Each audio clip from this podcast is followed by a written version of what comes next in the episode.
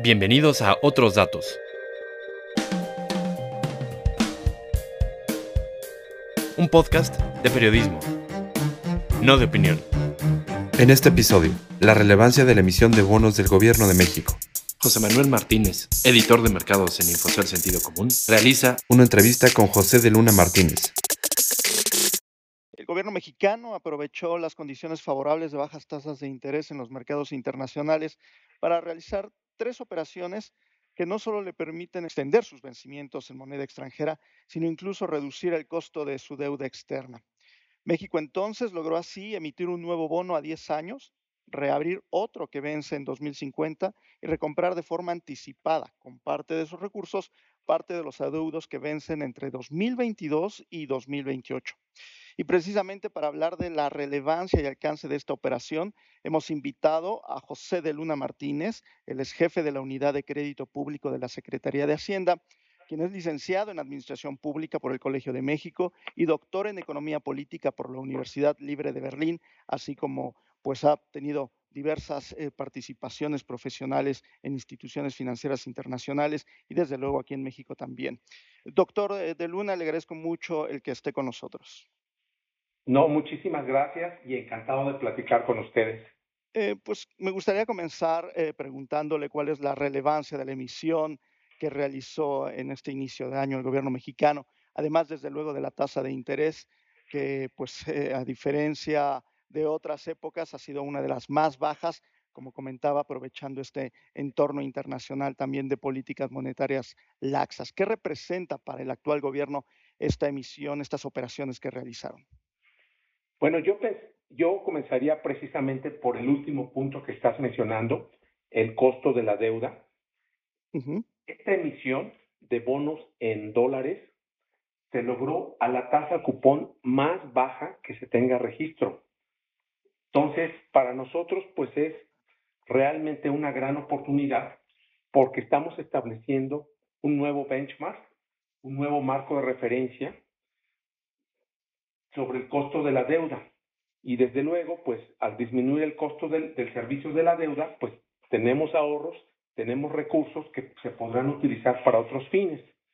Entonces, muchos emisores aquí en México, eh, tanto del sector público como del sector privado, esperan a que el gobierno haga la primera emisión del año para ellos también guiar sus decisiones de financiamiento en los mercados internacionales.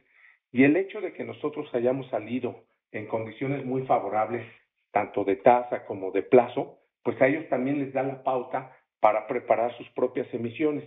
En ese sentido, pues yo creo que es muy importante eh, la, la, primera emisión que hace el gobierno eh, en este año 2020, pero también pues yo diría que esta emisión pues tuvo una alta demanda, tuvo una demanda de 6.4 veces el monto colocado.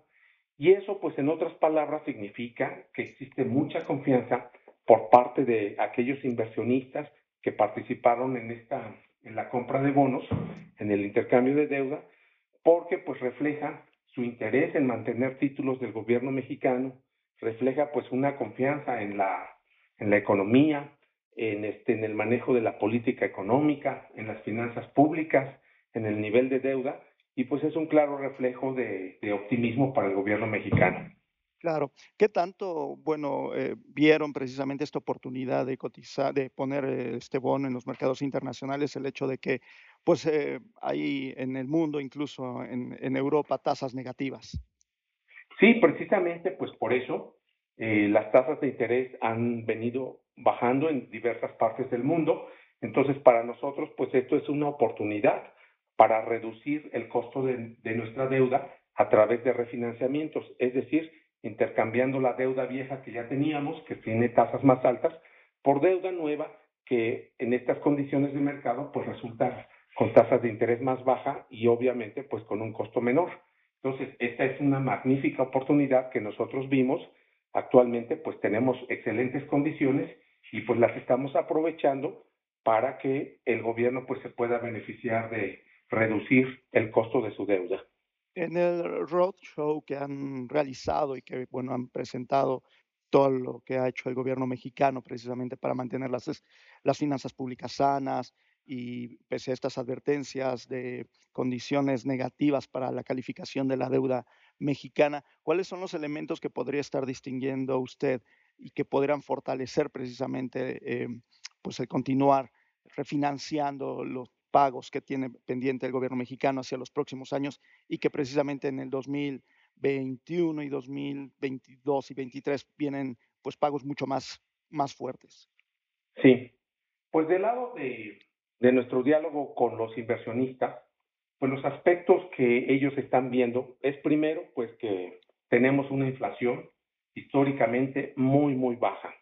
De hecho, el día de hoy pues se dio a conocer el dato de inflación, la cual resulta pues el más bajo en 50 años. Y esto pues es claramente un signo de estabilidad económica. Pero el segundo punto pues es que nuestro, nuestra moneda también refleja la fortaleza de, la política macroeconómica, refleja condiciones de estabilidad. El techo del peso pues ha, ha ido ganando terreno frente al dólar. Y luego pues en las cifras que se reportaron a final de año, pues tenemos un superávit fiscal y adicionalmente a todo ello, pues tenemos eh, un avance significativo en la aprobación del TEMEX.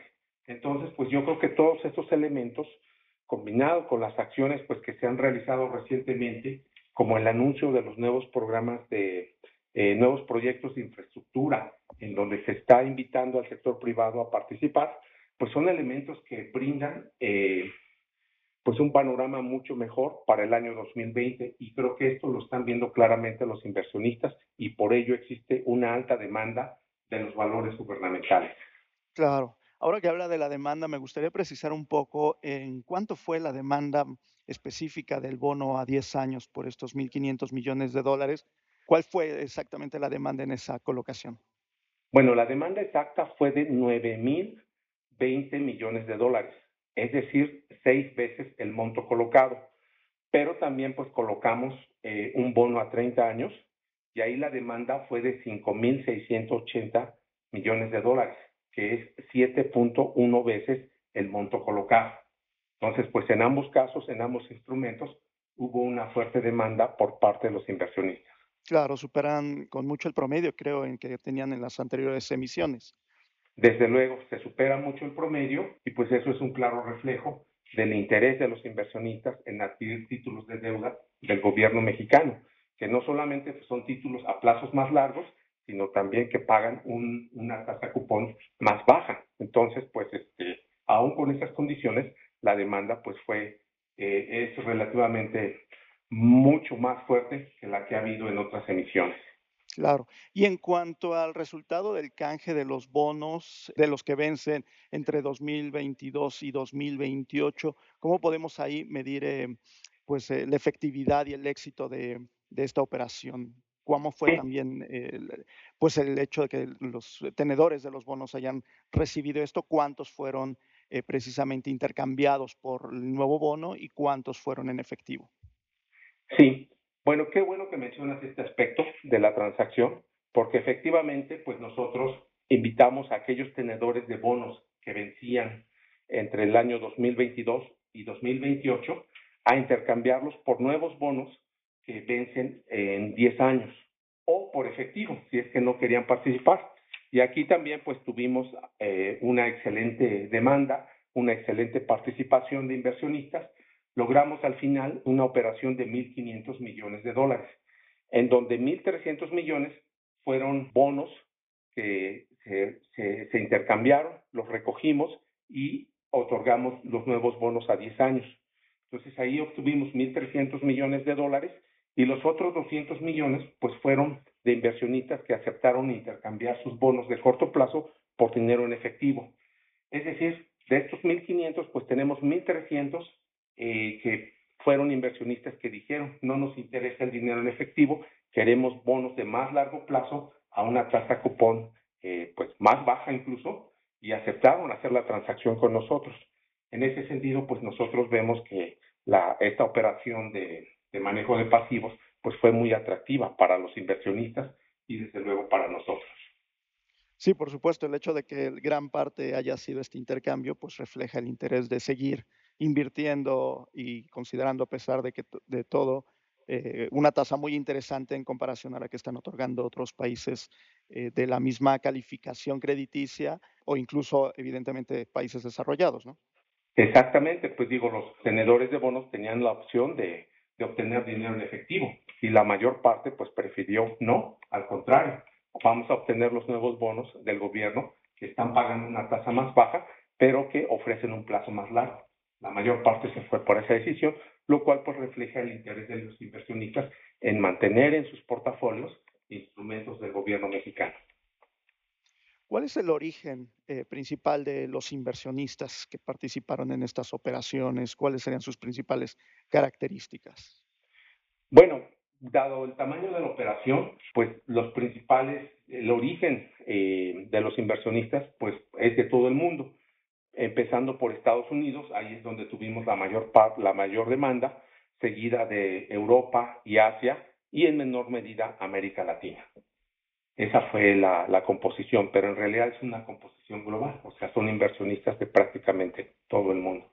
Y en cuanto pero a... la mayor parte pues son inversionistas estadounidenses. Estadounidenses. ¿Y son eh, fondos de inversión, de pensiones, etcétera? ¿Cómo podríamos...? Exactamente, hubo de todo, desde pues este fondos de, de cobertura o hedge funds, empresas, digamos, eh, de seguros, fondos de inversión, etcétera. O sea, son una gran variedad de inversionistas institucionales, incluyendo bancos también. Claro. Mencionaba en el comunicado de prensa que prácticamente tienen cubiertos eh, los pagos al 100% para la deuda extranjera en este, en este, con esta operación. Eh, pero, para este año. Para este año. Sí. Y alrededor del 58% de las necesidades de financiamiento extranjero, moneda extranjera también restaría un 42%. ¿Cuál sería el eje rector precisamente en lo que resta del año que apenas empieza para el manejo de la deuda entonces?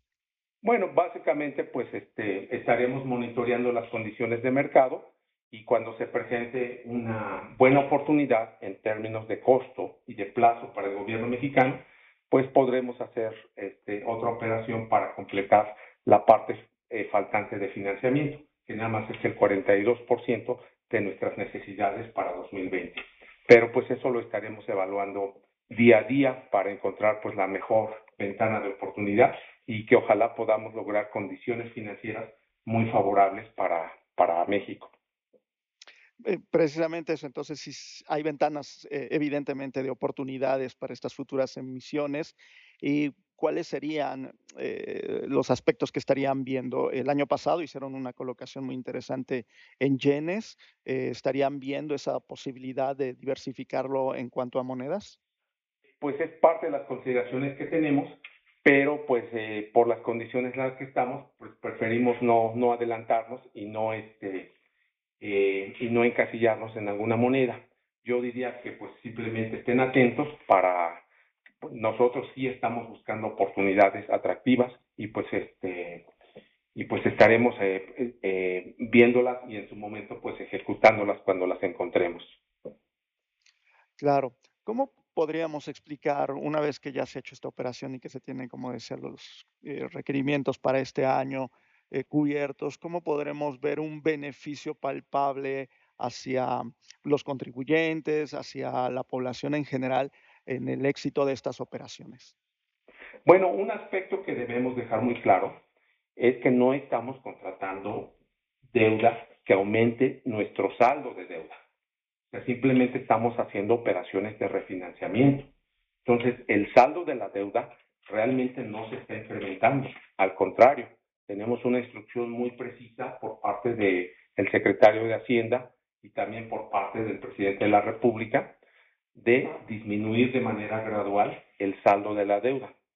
Por ejemplo, en diciembre de 2018 teníamos un saldo que representaba el 44.9% del PIB. Para diciembre de 2019, este saldo bajó ligeramente a 44.7 y en los siguientes años pues queremos continuar reduciendo de manera gradual el saldo de la deuda. Esto pues obviamente eh, pues nos va, nos va a dar mayor credibilidad en los mercados internacionales, pero queremos que también se refleje en un menor costo de la deuda y eso pues liberará recursos que el gobierno pues podrá utilizar para otros fines, incluyendo incluso mayores amortizaciones de la deuda. sí, claro. Son, decisiones que pues ya tomará en su, su momento, pues este, son decisiones que determina el Congreso, cómo se asigna el gasto. Pero pues esto al final de cuentas, al lograr, al lograr ahorros, pues incrementamos la disponibilidad de recursos. Claro, pareciera a veces eh, muy poco esta reducción, por ejemplo, de 2018 a 2019 de dos décimas de punto. Eh, pareciera, en, los números se ven, eh, en este comparativo se ve poco, pero ¿qué tanto puede representar y hacia dónde pudiéramos estar viendo que pudiera terminar el nivel de deuda hacia el cierre de esta administración con estas operaciones que han realizado o realizarán también? Sí, pues definitivamente queremos que el nivel de deuda sí sea mucho menor del que con el que comenzó esta administración. Eh, pues estamos de nuestro lado haciendo el mejor esfuerzo y yo creo que, bueno, pues este es quizá en este momento prematuro adelantarle cuál pudiera ser ese nivel exactamente, pero lo que sí puedo eh, manifestarle es que del lado de la Secretaría de Hacienda estamos trabajando para reducir el nivel de endeudamiento del gobierno federal. Pues doctor de Luna, le agradezco muchísimo el que nos haya atendido la llamada. Si quiere agregar algo respecto a pues este futuro del manejo de la deuda. De hecho, eh, Coca-Cola FEMSA realizó también recientemente una colocación de 1.250 millones de dólares a una tasa muy baja, más baja de la que colocó el, gobierno federal, pero sin duda creo que puede ser también, eh, como decía usted, el hecho de que eh, esa primera emisión puede detonar otras emisiones eh, como las que hacen este Coca-Cola FEMSA, ¿no? Sí, exactamente. Yo creo que ahí está el significado de esta primera colocación que hizo el gobierno federal, que marca una buena pauta para que otros, eh, otras entidades del sector público, pero así también empresas del sector privado que acuden a los mercados internacionales, pues puedan salir también y además pues obtener recursos en condiciones muy favorables. Ya cada quien tiene su perfil propio eh, de riesgo crediticio pero creemos que pues esta primera emisión pues, marca una buena pauta para este 2020. Doctor José de Luna Martínez, jefe de la Unidad de Crédito Público de la Secretaría de Hacienda, le agradezco muchísimo el haber atendido la llamada de Infocel Sentido Común y esperamos en otra ocasión eh, seguir platicando sobre... Con muchísimo gusto, aquí estamos a sus órdenes.